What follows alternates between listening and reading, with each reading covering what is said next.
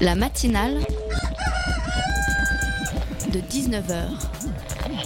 Et bah, c'est une émission qui parle de société, politique, euh, Culture alternative. On va aussi parler de sport, euh, de gens dans la rue. et l'actualité en règle générale. On va peut-être parler des corbeilles à linge pas en osier d'Auvergne. Voilà, il y aura, il y aura des invités. Sociologues, des invités chercheurs. Les invités ne diront que des choses intelligentes. Ça va peut-être s'étriper un peu de temps en temps, mais La matinale de 19h, du lundi au jeudi jusqu'à 20h sur Radio Campus Paris. Nous n'étions pas nombreux au lendemain des attentats du 13 novembre à mettre en garde contre l'état d'urgence, cet état d'exception où la justice se retrouvait reléguée au rang de second couteau pour laisser toute la place à l'autorité policière, l'autorité de l'État donc. Renouvelé cinq fois depuis, son statut d'exception est à peu près aussi crédible que quand tu acceptes l'invitation de ton ex à 1h du matin, sachant très bien où cela vous mènera, tout en te disant que oui, mais c'est que pour cette fois, et que c'est comme ça toutes les semaines depuis six mois. Alors où en sommes-nous? Toutes les personnes en charge de suivre les résultats de l'état d'urgence sont d'accord, il ne sert plus à rien, à part sans doute à donner l'impression d'un contrôle de papa sur la sécurité de ses enfants. Illusion bien sommaire d'un risque zéro inatteignable. Le risque zéro dans la vie c'est facile, c'est s'asseoir dans un coin et mourir. Là il t'arrivera plus rien. Mais comment se débarrasser de l'état d'urgence sans prendre le risque de perdre des points dans les sondages, surtout si un attentat venait à se produire juste après? Macron a la solution, faire passer les mesures de l'état d'exception dans le droit commun. Que l'exception devienne la norme, demander ton ex en mariage quoi. N'importe qui te le dira, c'est pas une bonne idée, pour l'état d'urgence, ben c'est pareil. Que se passera-t-il alors au prochain attentat? Quelles mesures d'exception seront proposées alors pour paraître encore plus badass que là? Mais le pire, c'est que ces propositions de loi diminuent définitivement le pouvoir de la justice au profit du pouvoir politique. Et c'est comme ça que commencent les polices politiques. La matinale de 19h, le magazine de Radio Campus Paris. Dans nos têtes d'enfants de la télé abreuvée aux séries policières et aux films de gangsters, la truanderie touche à la prostitution, aux raquettes, au braquage, à la drogue et aux billets verts et lingots d'or entassés dans des conteneurs. On imagine plus difficilement des criminels s'enrichir sur le dos des plants de tomates. Et pourtant, c'est ce que révèle, notre premier invité, Jean-Baptiste Mallet, journaliste auteur d'une enquête à l'échelle mondiale de plus de deux ans sur les sauces tomates made in Italy, l'empire de l'or rouge. En seconde partie d'émission, Hugo, Bard- euh, Hugo Bardin, non, David euh, Mautret viendra nous rejoindre pour l'adaptation de La Reine Margot avec le collectif La Cantine. Euh, c'est une pièce qui est finaliste au prix théâtre 13 jeunes metteurs en scène en concurrence avec cinq autres spectacles. Enfin, nous retrouverons Eddie pour sa chronique hip-hop et Valentin qui nous parlera de cyberdéfense. Heinz fait pousser ses propres tomates et y ajoute les meilleurs ingrédients pour créer un goût unique. Papa, tu sais, c'est juste du ketchup. Non, mais pour moi, Heinz, c'est bien plus que du ketchup. Il était une fois un ketchup Amora qui faisait sensation avec son nouveau bouchon. Tout le monde se pressait pour voir sa démonstration. Oh, c'est très simple. Expirez, inspirez. Elles étaient toutes folles de lui. Incroyable, il reste toujours propre. Désolé les filles, je ne sors qu'avec les tomates qui ont mûri en plein champ. Amora, par amour du goût. La douceur des tomates cerises italiennes, alliée au parfum du basilic. Tomates cerises basilico. Les sauces Barilla, cueillies en Italie. Toute l'humanité mange de la tomate d'industrie. En 2016, 38 millions de tonnes de ce légume-fruit, soit environ un quart de la production totale, ont été transformées ou mises en conserve. L'année précédente, chaque terrien avait en moyenne absorbé 5,2 kg de tomates transformées. Ingrédient central de la malbouffe autant que de la diète méditerranéenne, la tomate transcende les clivages culturels et alimentaires. Elle n'est soumise à aucun interdit. Les civilisations du blé, du riz, du maïs, décrites par l'historien Fernand Brodel, ont aujourd'hui cédé la place à une seule et même civilisation de la tomate. Ces mots, ce sont les vôtres, Jean-Baptiste Mallet, dans un article paru ce mois-ci dans le monde diplomatique et dans votre livre L'Empire de l'or rouge. Et nous allons essayer de comprendre un peu ce soir avec vous le système qui nourrit, parfois avec euh, les hors-la-loi, cette civilisation de la tomate. Bonsoir. Et à mes côtés, pour en parler, vous, Gabriel, pardon, de la rédaction de Radio Campus Paris. Bonsoir, Gabriel. Bonsoir. bonsoir. Bonsoir Jean-Baptiste. Donc Jean-Baptiste, je vais être un petit peu, euh, un petit peu frivole quand même pour cette euh, première question. Mais quand on est jo- journaliste, à quel moment on se dit, tiens, si j'enquêtais sur le coulis de tomate? Ça peut paraître euh, assez surprenant comme ça de consacrer euh, deux ans et demi de sa vie à parcourir le monde, à se rendre euh, en Asie, en- un peu partout en Europe, notamment en Espagne, en Italie, en Afrique, en Amérique du Nord. Mais en fait, ça a un sens. J'ai j'ai découvert en fait l'existence en 2011 d'une conserverie qui s'appelait le Cabanon, qui était tenue par l'armée chinoise. Cette conserverie, c'était l'ancien fleuron français de, la tomate d'industrie qui produisait des sauces tomates euh, provençales, enfin provençales qui n'avaient de provençal que le nom, puisque j'ai découvert après que la tomate était euh, chinoise d'origine, enfin qui venait de Chine. Mais en fait, quand j'ai découvert que l'armée chinoise en 2011 s'occupait de, de concentré de tomates, que le groupe Chalkis, donc qui est un groupe chinois, euh, avait racheté cette usine et, et qu'en fait euh, beaucoup de, de Français et d'Européens mangeaient de la tomate chinoise sans le savoir en utilisant du, du ketchup par exemple ou des pizzas surgelées, ça m'a ça m'a beaucoup surpris. Sur place, quand j'ai essayé de rencontrer en fait les, les cadres de, de l'entreprise chinoise, on a refusé de, me recevoir. Et puis les, les années ont passé euh, et j'ai décidé, euh, quand après mon, mon enquête sur Amazon, dans, sur une précédente enquête, je m'étais infiltré chez, chez Amazon pour écrire un livre qui s'appelait En Amazonie chez, chez Fayard. Quand ce livre, c'est, c'est, enfin l'aventure de ce livre s'est terminée, mon éditrice m'a dit sur quoi tu veux, tu veux enquêter maintenant? Et tout de suite je lui ai parlé de cette histoire qui, qui m'avait longtemps hanté parce que je gardais en mémoire en fait l'image de ces, de ces barils bleus. Et donc euh, bah, j'ai décidé de, de, de, prendre le temps, euh, de rassembler des moyens, de l'énergie et de mener cette enquête mondiale. D'accord. Et du coup, alors, en Amazonie, c'était vraiment une- un ouvrage sur la question capitaliste, euh, le, le- le rapport au travail, euh, le rapport du capitalisme au travail euh, et, euh, et au salariat, ou à la disparition du salariat. Donc il y avait, il y avait cette, euh, cette perspective-là qu'on retrouve dans l'Empire de l'Or Rouge aussi, la question du, du capitalisme et de, de la mondialisation.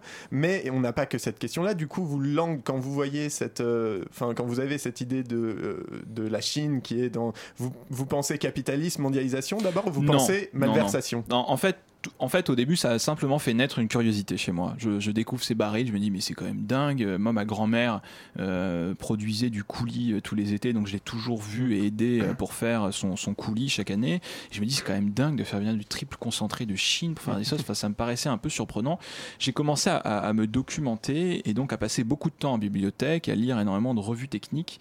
Et en fait, au, au- au fil du temps, j'en ai su davantage sur cette filière et j'ai découvert, un peu par hasard, qu'en fait, le concentré de tomate s'avère être la marchandise euh, la plus universelle qui soit, la plus accessible de l'ère capitaliste. Alors ça peut sembler dingue comme ça, mais des restaurants branchés de San Francisco, euh, donc euh, via des bouteilles de ketchup en fait posées à l'intérieur d'un restaurant, jusqu'aux pizzerias, en passant par les plats dits traditionnels euh, produits en Afrique de l'Ouest, en fait, des, des- des- des pays du Nord aux pays du Sud, on trouve partout du concentré de tomates, soit dans les plats industriels, soit directement sous, sous boîte de concentré. Et en fait, même les individus en situation de pauvreté absolue, c'est-à-dire ceux qui vivent avec moins d'un dollar par jour, peuvent euh, et achètent euh, sur les marchés euh, d'Afrique du concentré de tomates le plus souvent à la petite cuillère pour quelques centimes. Et en fait, de découvrir que toute l'humanité mangeait de la tomate, ça m'a fasciné. Et ce, d'autant plus qu'il y a un siècle, l'humanité, en fait, n'en consommait presque pas. Je me suis dit, mais qu'est-ce qui s'est passé pour qu'en un siècle, soudain, toute l'humanité se, se mette à manger de la tomate d'industrie Et donc, j'ai fait un travail euh, historique, euh, euh, notamment à la British Library à, Londres, sur l'histoire de Heinz, qui a joué un grand rôle dans cette, dans cette entreprise, dans cette, aventure.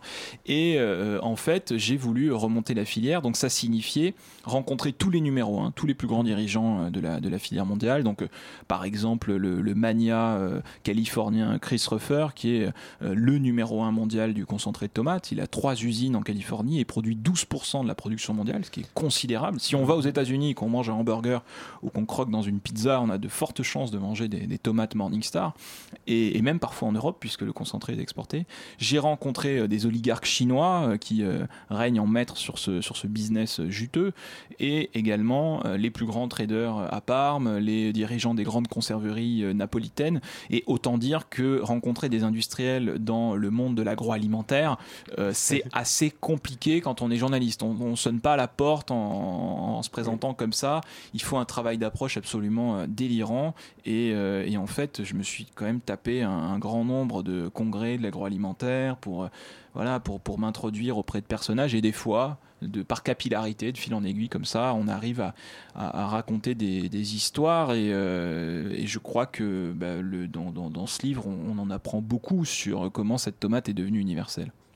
Donc cette tomate, elle est universelle. Et du coup, est-ce qu'on parlait de, ce, de cet aliment qui est devenu universel C'est du coup une façon de dénoncer, de parler de comment la mondialisation des échanges, la libre circulation des marchandises, ça peut entraîner des problèmes euh, assez catastrophiques? Oui, euh, alors c'est vrai, euh, bien évidemment, quand on dévoile des, des aspects méconnus de notre euh, économie, ça peut être perçu à juste titre comme une dénonciation, puisqu'on montre quelque chose qui est, caché. Mais en fait, euh, alors oui, j'ai souvent, euh, mais je, ne me vois pas en fait comme un lanceur d'alerte ou comme quelqu'un qui, dénonce des choses. Mon envie première, je suis assez fasciné par le, monde dans lequel on est. j'ai toujours été très curieux, même, même enfant, et- et en fait, j'ai à cœur d'abord de raconter le monde dans lequel on est, parce que en fait, euh, ce livre est, une charge quelque part contre euh, ce qu'a pu exprimer Andy Warhol jadis quand il a fait son pop art. Andy Warhol disait euh, il n'y a rien de plus banal qu'une boîte de conserve, donc je peins des boîtes parce que c'est quelque chose de banal. Et en fait, ça, c'est un peu le mantra du capitalisme, c'est-à-dire ne vous étonnez pas, les choses sont banales, euh, adoptez un regard un peu blasé sur les choses. Non, une boîte de conserve, euh, une boîte de concentré de tomates, ça contient deux siècles d'histoire du capitalisme. C'est extrêmement complexe. Il y a une très grande histoire, une grande saga à raconter avec du concentré de tomates. Et moi, j'ai à cœur, du coup, de, raconter euh, bah, une marchandise qui pourrait paraître banale, mais qui en réalité ne l'est pas. Et ce qui est intéressant, c'est que quand on plonge dans cette, euh, complexité, quand on commence à regarder un peu ce qu'a pu faire Heinz au 19e siècle, qu'on va jusqu'en Chine pour voir toute la circulation, etc., on, on a un reflet du monde et qui fait éclater au grand jour une chose très intéressante, c'est que nous sommes gouvernés tous par une idéologie. Euh, une idéologie libérale, euh, une idéologie arbitraire qui permet par l'idéologie de justifier par exemple que des enfants euh, ramassent des tomates en Chine, que des multinationales en achètent. Et donc il y a tout un édifice idéologique que je fais éclater au grand jour alors même que mon livre euh, ne tient pas de posture morale. Je sais pas de, de décrire un pamphlet en disant ce qui est bien, ce qui est mal. Je décris le monde comme il est. Bien évidemment, quand je décris des horreurs, euh, les gens euh, ayant leur propre morale, eh bien, Trouvent ça trouvent ça horrible, puisque c'est horrible. Ce sont des faits. Mais c'est c'est ça qui m'intéresse en fait. C'est plutôt que d'adopter des postures morales en disant le capitalisme c'est quelque chose de pas bien, c'est méchant, etc. Non, c'est de le raconter, de le montrer tel qu'il est, et donc du coup que chacun arrive à cette conclusion quasi irréfutable que l'idéologie euh, gouverne, gouverne nos vies.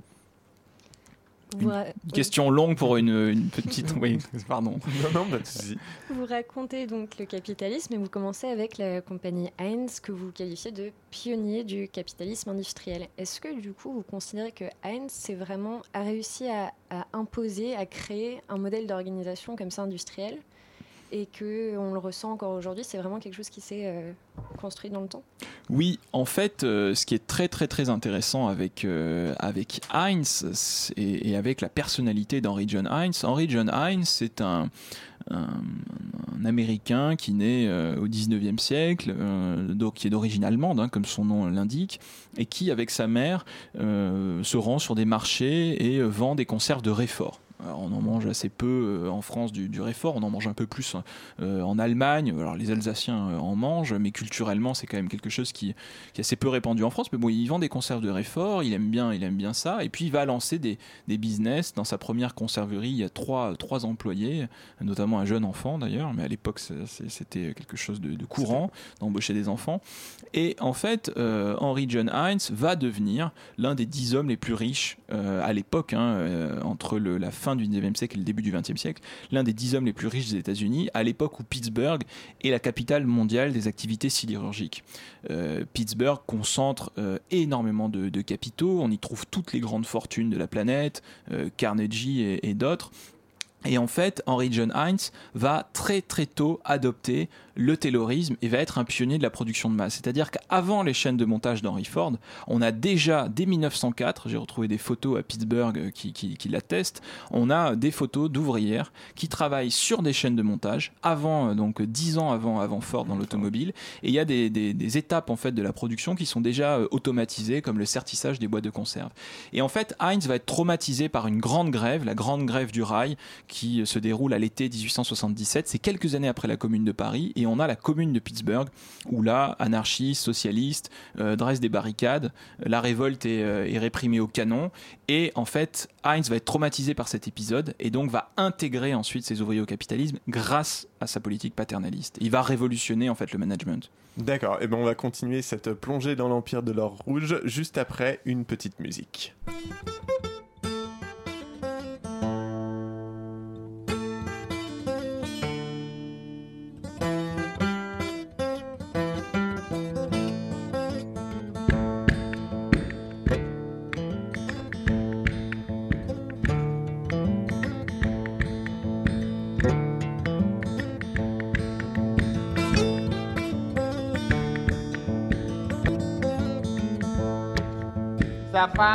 Goy kamba ay safari goy kamba de bine doru safari goy kamba safari goy kamba safari goy kamba de gunda doru safari goy kamba wallahi de ma faide bale kelano ma faide wallahi de ma faide da derbe boyro nono ni gargayka wallahi dai mafai dai da wura nono moni kata gar ga dai fure ne fondo da bale ke na lo fure ne fondo da sakare koi kamba sakare koi kamba de bin daru sakare koi kamba wallahi mafai dai gormusu bebe koi mafai dai Wallahi da ma faide Ainda ni ha ma da ti chere cherelo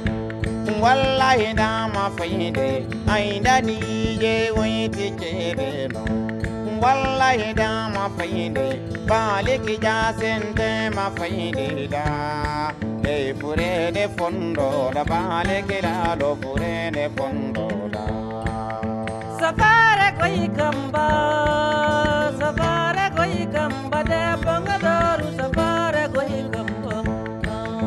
wallahi ma fayida yiga ya jor funo no ne gar kayiga wallahi ma fayida yiga dai bisa kurma le daiga de koyo mu ma don daiga dai do isame no honde da dai safari ko ye kamba de gunde duru safari ko ye kamba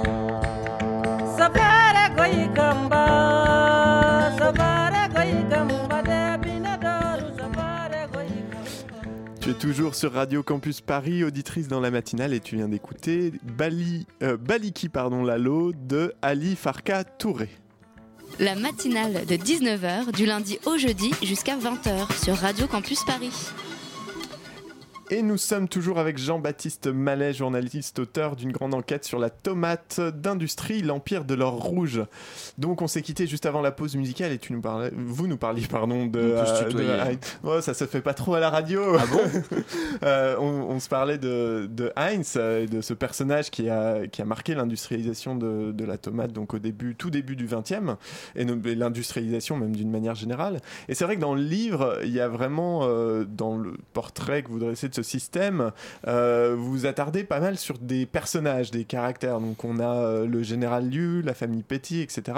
Et euh, quelle influence en fait ces protagonistes au sein de l'industrie ont-ils réellement eu? Est-ce que c'est vous qui un peu les vous les romancez? Parce que dans la narration c'est intéressant et ça ça met en relief certaines certaines certains aspects, on va dire, de, de cette industrie, ou est-ce qu'il y a vraiment en fait une, une importance décisive de ces personnages sur, sur l'industrie de la tomate? Non, je crois qu'il y a une constante dans le dans l'histoire euh, économique. C'est un peu comme l'histoire politique. Parfois, des, des personnages, par leurs actions, par leurs faits, par leur histoire, cristallisent des, des tournants. Schumpeter a, mis en avance en, avant la, la, figure importante de l'entrepreneur hein, dans les dans les dans les dans les évolutions technologiques, industrielles.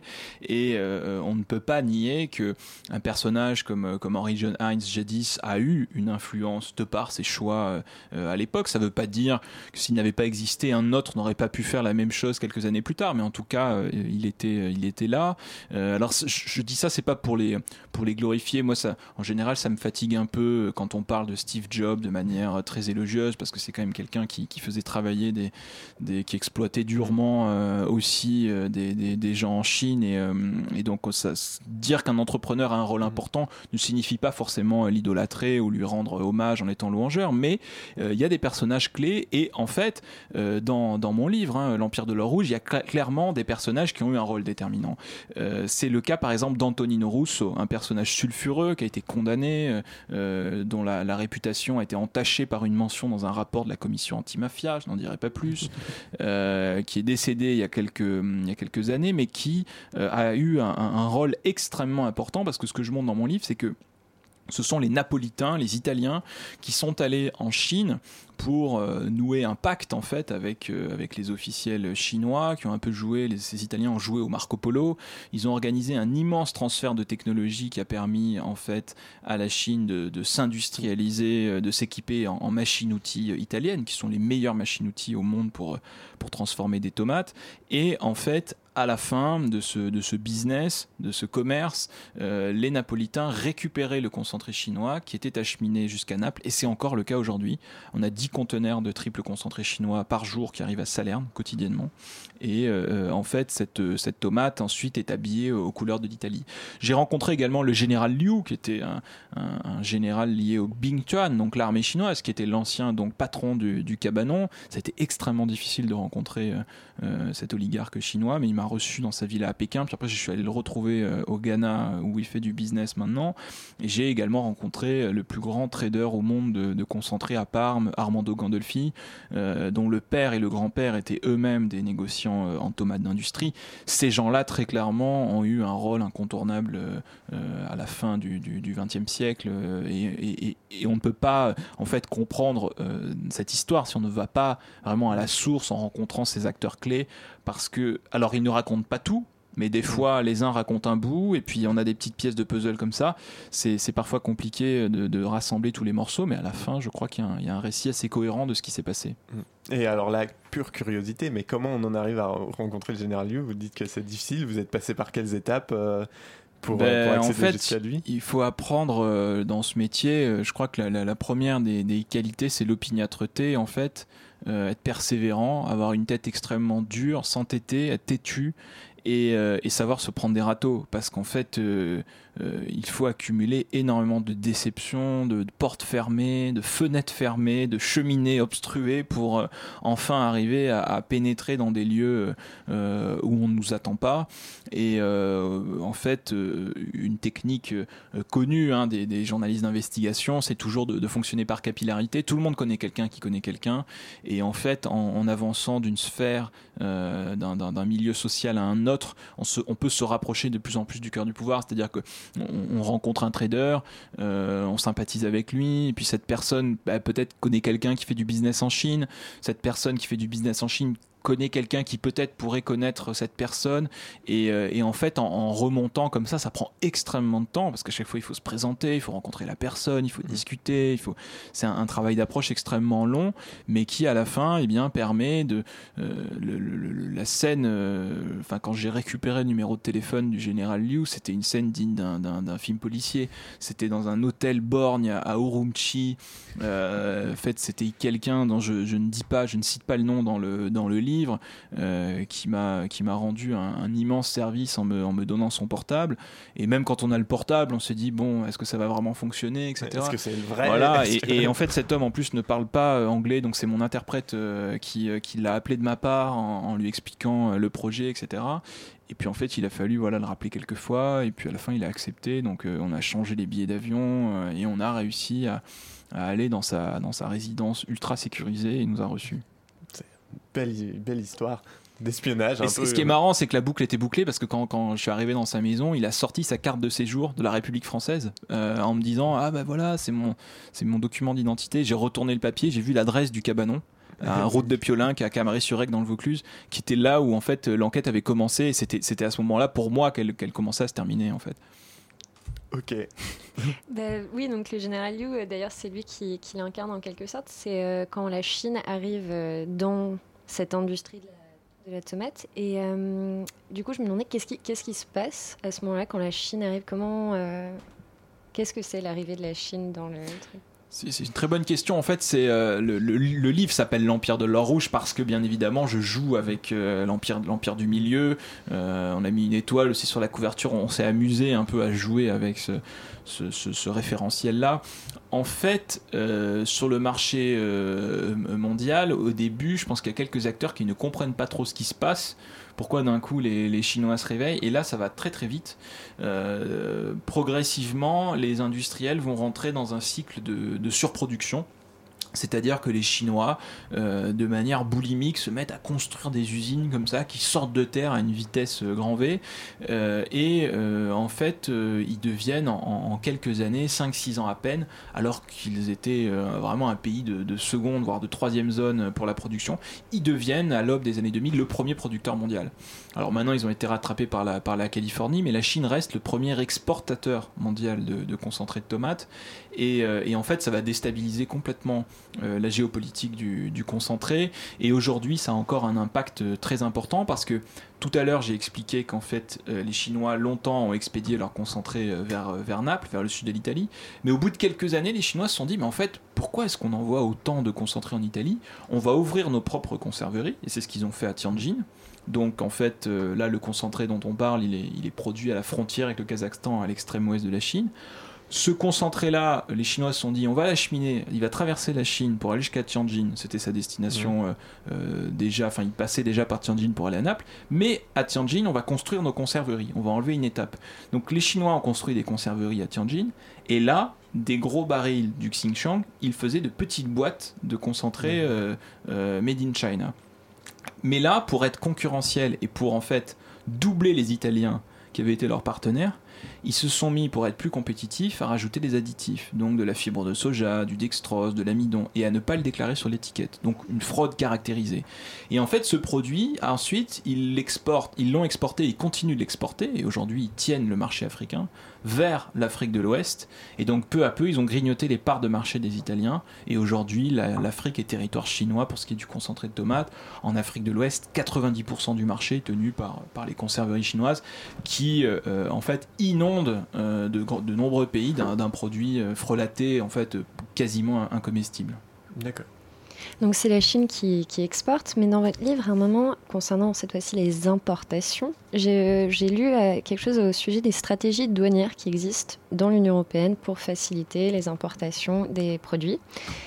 Et du coup, je me demandais à quel point est-ce que ça, a vraiment un impact, à quel point est-ce que euh, le rôle de l'Union européenne, à travers cette législation douanière, elle permet quelque chose?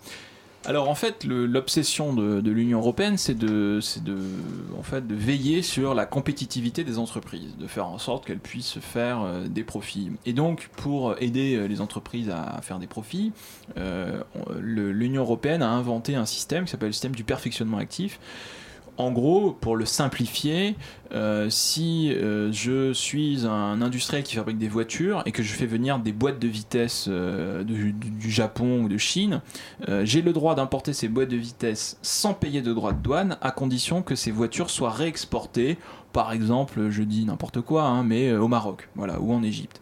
Donc, dès lors qu'une marchandise entre dans l'espace Schengen et qu'elle en ressort après une transformation, pas de droits de douane. Donc les industriels italiens, les conserveries se sont glissés, dans cette brèche, font venir, encore aujourd'hui c'est- le cas, font venir du concentré de tomates de Chine en disant on va le réexporter euh, par exemple en Afrique. Et donc euh, du triple concentré rentre et du concentré sort, mais en fait, selon la Coldiretti, qui est l'équivalent de la FNSEA euh, en Italie, il y a à ce moment-là une fraude, une triche de la part des conserveries qui tricherait sur les dilutions de produits puisqu'en fait euh, il suffit de mettre un peu d'eau dans du triple concentré pour obtenir euh, ce qui ressemble à du double concentré, puisqu'en fait là je suis obligé de faire un détail un peu technique, mais en gros il faut 6 kg de tomates pour faire 1 kg de double concentré et 7 ou 8 kg de tomates pour faire du triple. Donc en fait les conserveries jouent sur ces, sur dilutions, avec du triple concentré chinois font du double, ce qu'on trouve dans tous les supermarchés euh, dès qu'on achète une boîte premier prix. Et en trichant sur les dilutions, d'un coup de baguette magique, eh bien, du produit chinois devient italien. Sauf qu'à ce moment-là, eh ben, il n'y a pas de droit de douane, et donc il y a du produit chinois qui rentre sans droit de douane sur le, le marché européen, et c'est complètement kafkaïen. Là où en fait il y aurait une vraie réflexion à avoir, a-t-on vraiment besoin en Europe d'importer du concentré chinois, dont les tomates parfois on n'en a pas parlé, mais sont récoltées par euh, des prisonniers ou des enfants avec la Chine qui utilise des pesticides qui sont totalement interdits et prohibés euh, euh, dans l'Union européenne. Pourquoi importer du concentré chinois là où on pourrait tout à fait euh, manger de la tomate italienne, espagnole, provençale ou que sais-je? Ok, bah oui, effectivement. Alors juste pour euh, rappeler, il y a aussi un documentaire qui a été euh, tourné en même temps, enfin en même temps que l'enquête du coup, après ou pendant, très rapidement? Oui, oui, en fait, le modèle économique de cette enquête, c'était de faire à la fois un livre et, euh, et un documentaire. Le documentaire a permis du coup de financer euh, un grand nombre de voyages, la, la- pour ne pas dire la totalité euh, des, des voyages de, de cette enquête. Et donc le film sera diffusé à la rentrée sur France 2 dans la case infrarouge. Peut-être en septembre euh, ou un peu plus tard, mais en tout cas vous en entendrez parler euh, puisque le film s'appelle comme le livre L'Empire de l'Or Rouge. D'accord. Et ben merci beaucoup euh, Merci Jean- à vous. Jean-Baptiste Mallet pour toutes ces informations et cette petite ouverture vers l'empire de la tomate industrielle. On rappelle que le livre L'Empire de l'or rouge est, édi- est édité chez Fayard. Il est disponible dès maintenant et donc un documentaire dès la rentrée. Merci beaucoup. À bientôt, Et merci. une petite musique encore.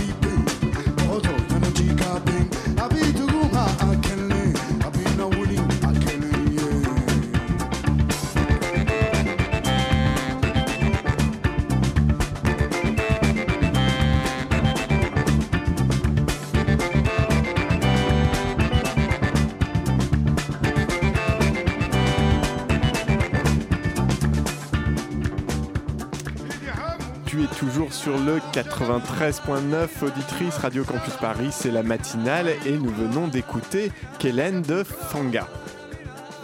La matinale de 19h sur Radio Campus Paris. Et c'est maintenant l'heure de la chronique de Valentin. Bonsoir Valentin. Bonsoir. Alors ce soir, tu vas nous parler du bilan annuel de l'Agence nationale de sécurité des systèmes d'information, appelée ANSI Annecy, je le prononce bien, c'est Oui, ça c'est ça, exactement. Mais tout d'abord, peux-tu commencer par nous dire en fait de quoi il s'agit? Eh bien, comme tu l'as dit, Pitoum, l'ANSI, c'est l'Agence nationale de sécurité des systèmes d'information. Il s'agit d'une agence, créée en 2009 et proche du Premier ministre, qui a pour objectif d'instruire et de préparer les décisions du gouvernement sur tout ce qui touche à la sécurité numérique. L'ANSI est active à l'échelle nationale et internationale et accompagne les administrations et les entreprises dans leur développement dans le numérique pour lutter contre les cyberattaques. Elle est composée de 550 agents, dont 69% ont moins de 40 ans. Alors, dans un document publié il y a deux jours, il est question du bilan de l'agence pendant l'année 2016 et de ses projets à venir. Qu'est-ce que l'ANSI rapporte sur son bilan de l'année 2016 Pour l'ANSI, l'année 2016 a été celle de la prise de conscience de l'importance de la cyberdéfense. Entre les attaques des hackers islamistes, les hackings contre le Parti démocrate américain et les exfiltrations des données de Yahoo, l'ANSI a dénombré 12 grandes cybermenaces au cours de l'année 2016. L'agence a aussi été particulièrement active au cours de cette année, avec 3235 signalements d'incidents, 79 cyberattaques sérieuses et l'organisation de nombreux forums, assises et séminaires pour sensibiliser à la cyberdéfense. En effet, la multiplication des cyberattaques et leur médiatisation ont permis de faire passer le sujet de la cyberdéfense d'un cadre réservé à des experts à un public beaucoup plus large, comme les décideurs et les particuliers. C'est dans ce cadre que l'ANSI parle dans son bilan de la mise en place de la stratégie ANSI 2020. La stratégie d'ANSI 2020, mais qu'est-ce que c'est? C'est la feuille de route de l'agence pour les prochaines années. Son but est de faire de l'ANSI une référence en Europe dans la cyberdéfense. Cette feuille de route suit six axes, parmi lesquels se trouve la volonté de mieux anticiper les évolutions technologiques et mieux prévenir les attaques, favoriser la vision française de la cybersécurité et améliorer le fonctionnement de l'agence avec de nouvelles recrues. Cette stratégie, qui s'étale sur les trois prochaines années, démontre que face aux hackers, l'État continue de contre-attaquer dans le cyberespace. Eh bien, merci Valentin. On en sait désormais plus, sur l'ANSI et sur ANSI 2020. Non, ah, il a pas de, on n'a pas de virgule et donc on enchaîne complètement puisque je ne, je n'avais pas ça. Donc on, on passe tout de suite à la deuxième partie de cette matinale. On connaît euh, l'histoire de Marguerite de Valois par Alexandre Dumas, notamment grâce au film de 1994 primé à Cannes et au César, avec euh, l'inénarrable Isabelle Adjani dans le rôle titre. En 1572, le royaume de France est en proie aux guerres de religion et Marguerite de Valois est contrainte à un mariage politique avec Henri de Navarre, futur Henri IV. Leurs noces sont alors le théâtre d'un des massacres religieux les plus sanglants et célèbres, la Saint-Barthélemy.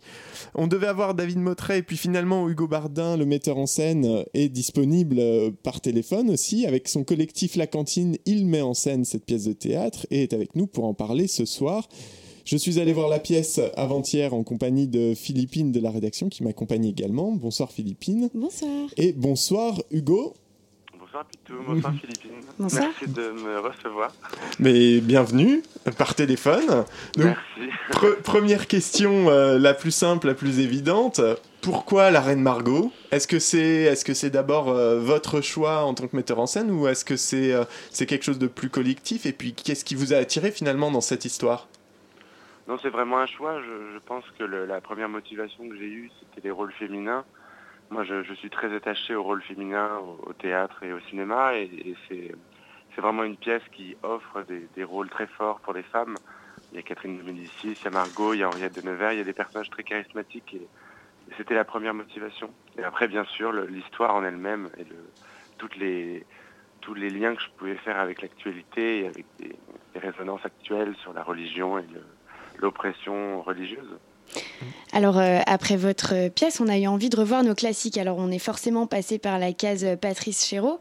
Donc, euh, et à titre de comparaison, on a remarqué que vous accordiez vraiment une grande place à la complexité du personnage euh, du roi Charles IX, ce roi faible et sous la très forte influence de sa mère.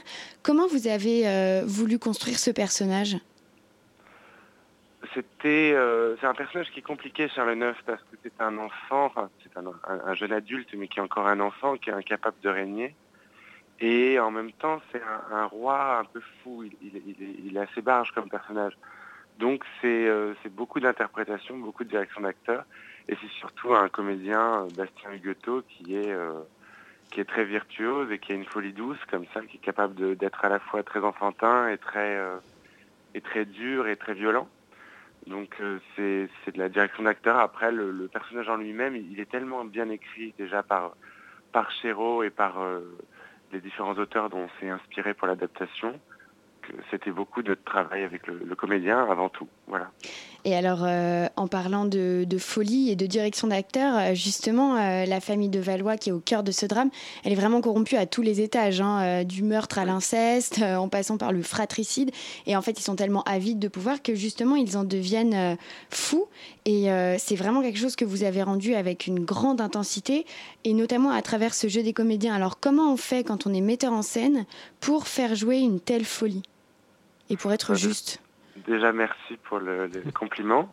Euh, bah, écoutez, le, le- comme je vous disais, le texte, il y a déjà tellement de, de choses complètement folles dans la pièce. Les, les liens entre les personnages sont tellement, euh, euh, sont tellement sournois et, et malsains, comme vous le disiez. Il y a de la- il y a de la- il y a de l'inceste, il y a beaucoup de choses. Après, c'est euh, la mise en scène que je voulais faire était de toute façon euh, esthétisante et il y avait euh, des, des- des personnages à dessiner comme des personnages de bande dessinée avec des looks très particuliers. Donc ça s'est beaucoup fait au moment de dessiner les personnages en leur donnant vraiment une, dégaine et, un, et un- une manière de s'exprimer, de se mouvoir dans l'espace. Donc le, malaise vient de là déjà. Et puis après c'est euh, c'est du travail et de la confiance entre les comédiens. Il y a, des choses qui se sont nées sur le plateau euh, euh, de, la volonté des comédiens de créer des connivences entre eux et des choses plus euh, violentes parfois. Mais, j'avais envie que le spectateur soit mal à l'aise dans les rapports entre les personnages. Bien sûr, c'est très tendu, aussi bien dans le texte que dans la mise en scène. Parce que du coup, là, c'est une vraie question. On vous entend enfin, sur la, proposition des comédiens, mais en même temps sur cette dualité avec vous, votre, euh, vision. Et, on se demande un peu du coup comment vous, vous travaillez. Parce que le, choix du mot euh, collectif plutôt que troupe euh, pour, pour ce groupe de personnes qui travaillent ensemble, si je ne me trompe pas, euh, ça, ça a un sens de- d'employer l'un plutôt que l'autre. Et du coup, quelle est la place justement du metteur en scène et de la vision du metteur en scène dans, dans ce, ce travail collectif? Comment vous, vous le percevez? Est-ce que vous êtes vraiment sur plus une construction euh, commune ou est-ce qu'à un moment, il y a quand même vous, votre vision que vous affirmez parce que c'est votre rôle euh, au, sein de, au sein de cette œuvre? Ah non, non, c'est vraiment une mise en scène que j'ai faite à 100%.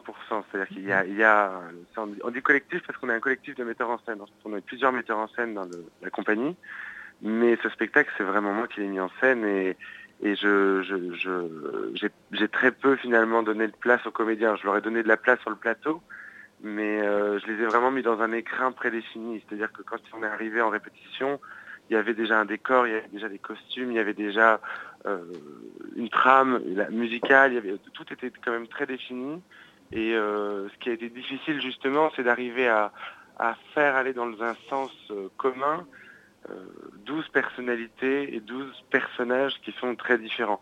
Après, il y a eu un travail évidemment individuel sur avec chaque comédien et, et j'ai quand même laissé à chaque comédien une, une grande part de, de, de- de- de- ils, ont pu chacun ajouter des choses à leur personnage et, proposer des choses, mais c'était quand même très visuellement en tout cas.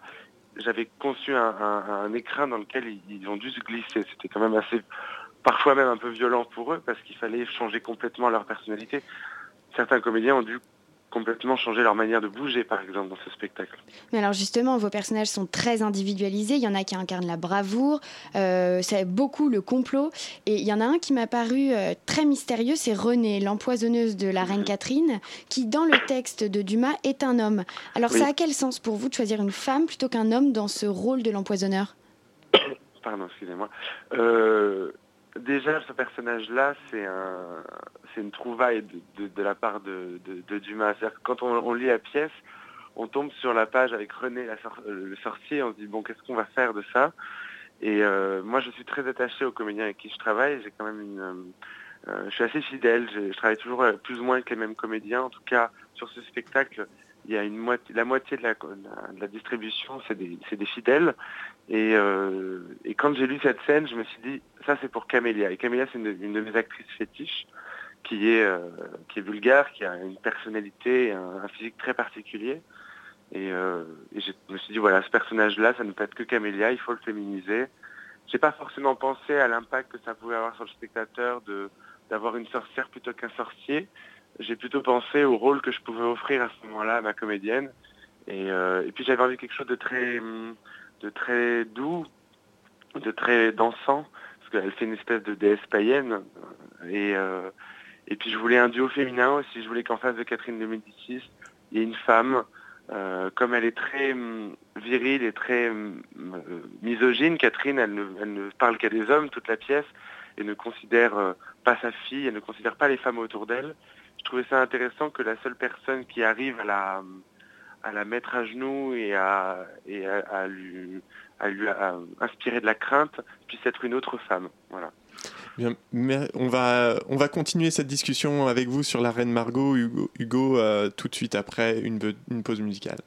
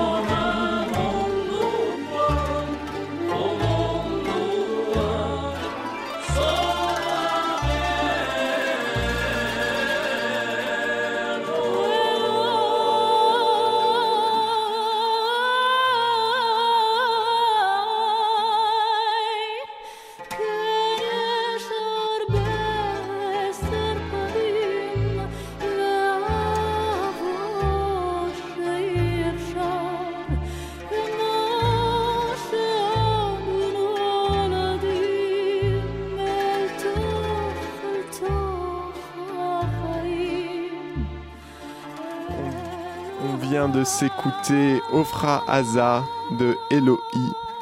Et vous êtes toujours sur 4 le 93.9 Radio Campus Paris.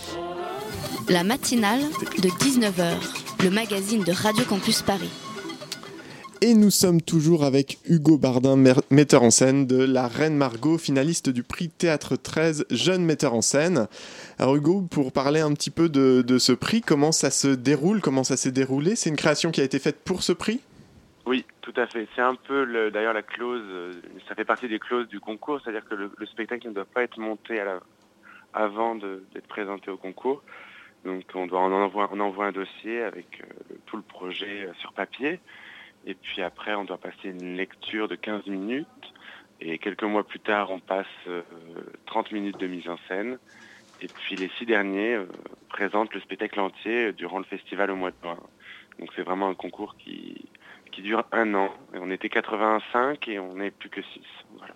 Et alors, dans le cadre de ce concours, est-ce que vous avez bénéficié de subventions pour euh, les costumes ou les décors ou tout ça C'est c'est plutôt après comme une récompense? C'est après. C'est après. Le, le concours en lui-même est une prise de risque. hein, il, faut, il faut en avoir conscience. C'est quand même euh, c'est autofinancé. Il y, a, euh, il y a des aides qui sont proposées euh, pour les, les gagnants, mais le concours en lui-même, pour les finalistes, est, une prise de risque puisqu'il faut financer son spectacle soi-même alors qu'on ne sait pas si ça va marcher. Mais, mais être finaliste dans ce, dans ce concours, c'est déjà une- être, avoir gagné en soi, puisqu'on a une visibilité énorme pendant le, festival et, et c'est deux, deux représentations, mais qui permettent de faire venir des, professionnels et des, et des distributeurs. D'accord. Et, euh, et justement, sans euh, porter la poste ou quoi que ce soit, mais qu'est-ce qui se passe pour les, pour les gagnants une fois, alors potentiellement des, des récompenses, en tout cas en forme de, de subventions ou de, de, moyens, mais euh, il y a, y a d'autres choses à la suite pour le grand gagnant de, de ce concours? Oui, y y a- bien sûr, il y a un soutien financier de la part du, de la mairie de Paris et du Théâtre 13. Et puis surtout, il y a une exploitation de 12 dates au Théâtre 13 en novembre et euh, une date à Épinay et une date à Bagneux. Donc euh, c'est surtout euh, l'exploitation à, l'auto- à l'automne qui, est intéressante et qui, qui pour le coup est un, est un tremplin pour les, les spectacles parce qu'ils peuvent être joués très vite et, faire venir du, monde à ce moment-là. D'accord. Et, euh, et du coup, pour parler peut-être un peu plus de vous et s'écarter euh, un petit peu du, du concours, vous, avez- vous en êtes à votre dixième euh, mise en scène, c'est ça? Oui, C'est- oui, la dixième. D'accord, mais vous avez aussi fait un passage par le cinéma. Et du coup, c'était quoi? C'était un passage furtif Votre cœur reste à la scène ou vous essayez un peu, au contraire, de vous diversifier, de vous- d'aller plus vers, vers le cinéma à un moment? Oh, J'aime les deux, mais c'est- pas du tout le même investissement et je trouve que quand on, a, quand on est jeune et qu'on se lance, il faut toucher à tout et il faut avoir peur de rien parce que c'est tellement un milieu compliqué, il faut, il, faut, faut que toutes les portes soient ouvertes, toutes les options ouvertes. Le, théâtre, c'est euh, immédiat, il y a un plaisir immédiat parce qu'on a le résultat très vite et puis on, on l'exploite tout de suite. Et puis si le résultat ne nous convient pas, on peut le changer de jour pour le lendemain c'est très vivant et puis quelque, il y a aussi une certaine euh, tristesse parce que quand c'est fini, c'est fini. Euh, le cinéma, c'est beaucoup de travail pour euh, un résultat qui met du temps à arriver et qui n'est pas toujours facile à exploiter. Euh, mais j'aime les deux. C'est pas du tout le même exercice. Vraiment, j'aime les deux. D'accord. Ben, en tout cas, on vous souhaite beaucoup de chance pour ce, ce prix. Là, les deux représentations, vous les vôtres, sont passées, c'est ça? Oui. Et, Oui. et du coup, il faut le résultat sera, sera quand? Le 25 juin, il y a une- trois petites semaines à, à patienter. Donc- le plus dur est fait. Ouais, et ben on vous souhaite euh, bon courage pour euh, l'attente. On espère que ça marchera pour vous et on vous remercie d'avoir été avec nous. Merci à vous, merci beaucoup. Donc, on rappelle que c'est une adaptation de La Reine Margot, donc euh, l'œuvre d'Alexandre Dumas. Et donc, Hugo Bardin, vous êtes le metteur en scène avec euh, votre collectif La Cantine Tout à fait. pour le prix euh, du théâtre euh, 13. C'est ça. Merci beaucoup. Merci beaucoup. La matinale de 19h, le magazine de Radio Campus Paris. Du lundi au jeudi jusqu'à 20h.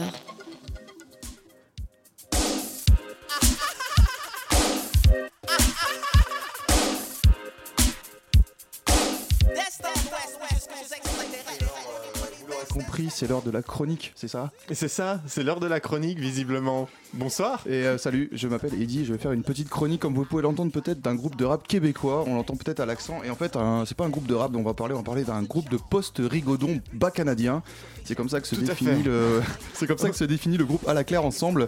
Euh, un groupe donc euh, qui n'a rien de classique. Il sera très difficile de résumer un peu la, la musique de ce groupe et même d'expliquer ce qu'ils sont, puisque c'est ils ont un, une espèce d'univers très varié et très compliqué. Mais on va même essayer un petit peu de résumer un peu de ce, que ce que c'est ce, ce crew à la claire ensemble.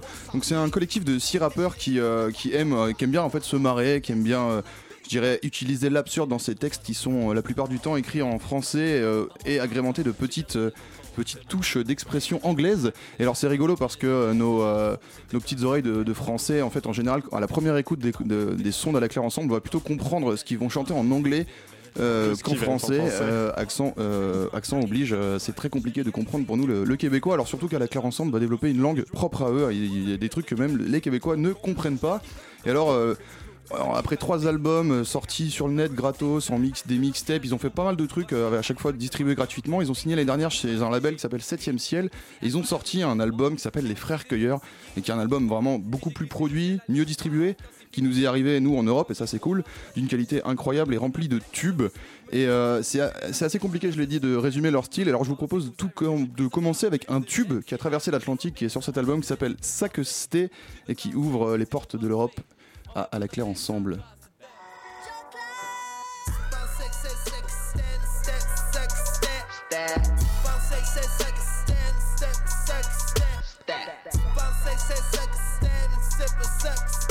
Five, six, six, six, seven, six, six, six. Alors tu le vois, c'est un morceau euh, un peu dans la tendance trap avec euh, un refrain entêtant. Il dit Tu pensais que c'est ça que c'était, mais c'était pas ça que c'était. c'est pas ce que j'ai compris. C'est pas ce que t'as compris, Non, tu m'étonnes. Moi j'ai compris sexe, sexe, sexe, sexe. C'est à peu Eh près ben non, tout. pas du tout, tu vois. Alors c'est un, un morceau qui du coup, ils ont sorti un clip qui a été clippé sur YouTube et qui a du coup traversé l'Atlantique, qui nous arrivait euh, jusqu'en Europe et euh, qui a permis un peu au grand public de découvrir euh, à la claire ensemble. Et en fait, c'est euh, assez compliqué de se dire euh, c'est quoi un album de la claire ensemble? Parce qu'en tout début, on avait une intro d'un ancien album. Là, on a ce morceau-là et on écoutera un autre morceau après et on se rend compte que c'est juste un rap très euh, très varié. Alors si on doit parler d'influence musicale, on est sur des trucs comme euh, bah euh, voilà le rap américain des années 90, le Wu-Tang, Public Enemy, Farside. Il y a un morceau sur cet album qui s'appelle Les Infameux, qui est une traduction littérale de The Infamous de Mob Deep. Mais en fait, c'est plus l'influence extra musicale qui va nous intéresser dans le son de la claire ensemble. C'est euh, une culture bas canadienne, ceux qui l'appellent comme ça, la culture bas canadienne, donc c'est dans le La bas fameuse, du Canada, la la, fameuse. fameuse. Et, et beaucoup de basketball et de fraternité au- du- autour du basketball. Donc tout ce petit mélange, euh, on les retrouvera parce que c'est pour ça qu'on en parle, ce gang de, de chum, comme ils se, se font appeler. Alors j'ai pas l'accent québécois, je m'en excuse. On les retrouvera le 11 juillet au Candy Shop. euh, donc ça c'est dans le centre de Paris vers Oberkampf. Il faut absolument y aller, ça va défoncer. L'album s'appelle Les Frères Cueilleurs et on s'écoute tout de suite. Ba- euh, on s'écoute tout de suite. J'allais dire Bazooka Jones, mais non, Mega Shoot, Mega euh, M-E-S plus loin gars Shoot. Comme au basketball, à la claire ensemble sur Radio Campus Paris. Yo, on est en train de te tuer, pis j'suis même pas de chasse. On va juste pisser, j'tire même pas de chasse. Pas ouvert flash, j'le paye comme LeBron James. Pis j'ai même pas le goût de faire comme si c'était mon style. You know, cause I'm doing it since day one. Tout the biz come down. I'ma be the player. Premier ce draft, j'suis comme lame. Cause I'm doing it since day one. Tout the biz come down. I'ma be the player. Premier ça draft, j'suis comme lame. Ça fait que m'on va couver mes anges comme un vrai gars. Montrer à quel point nos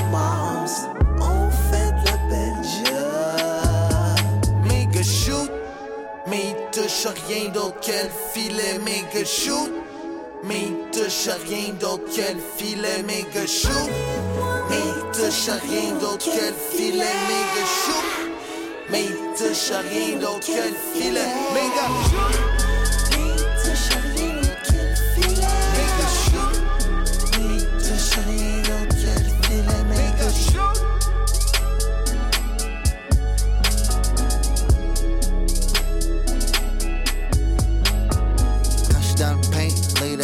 Et box ben out. effectivement, je ne comprends rien du tout. Et ouais, je Merci vous avais dit, Eddie. hein. Moi j'ai tout compris, tu vois. Faut Et écoute, rappelle juste très vite. euh, à la claire ensemble, les, Claire- les frères Cueilleurs, c'est l'album le 11 juillet au Candy Shop Eh vers ben, Oberkampf. on y sera pour euh, ben, améliorer notre québécois, visiblement. 13 euros. C'est déjà la fin de la matinale. Il est temps pour moi de remercier tous ceux qui m'ont accompagné ce soir Gabriel, Philippine, Eddy et Valentin, mais aussi Rémi à la réalisation, Marion et Elsa à la coordination, ainsi que quelqu'un qui s'occupe euh, ce soir du web et grâce à qui tu vas pouvoir dans quelques minutes retrouver cette émission en podcast et la partager. C'est trop bien.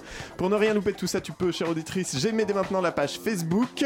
Et puis reste, reste avec nous parce que dans un instant, c'est Dessine-moi un mouton. Salut, ouais, Bonsoir, on va investir le studio avec tous nos petits moutons là, on arrive, on est chaud. Et bah c'est parfait, donc euh, bah, on a hâte et on vous dit à tout de suite.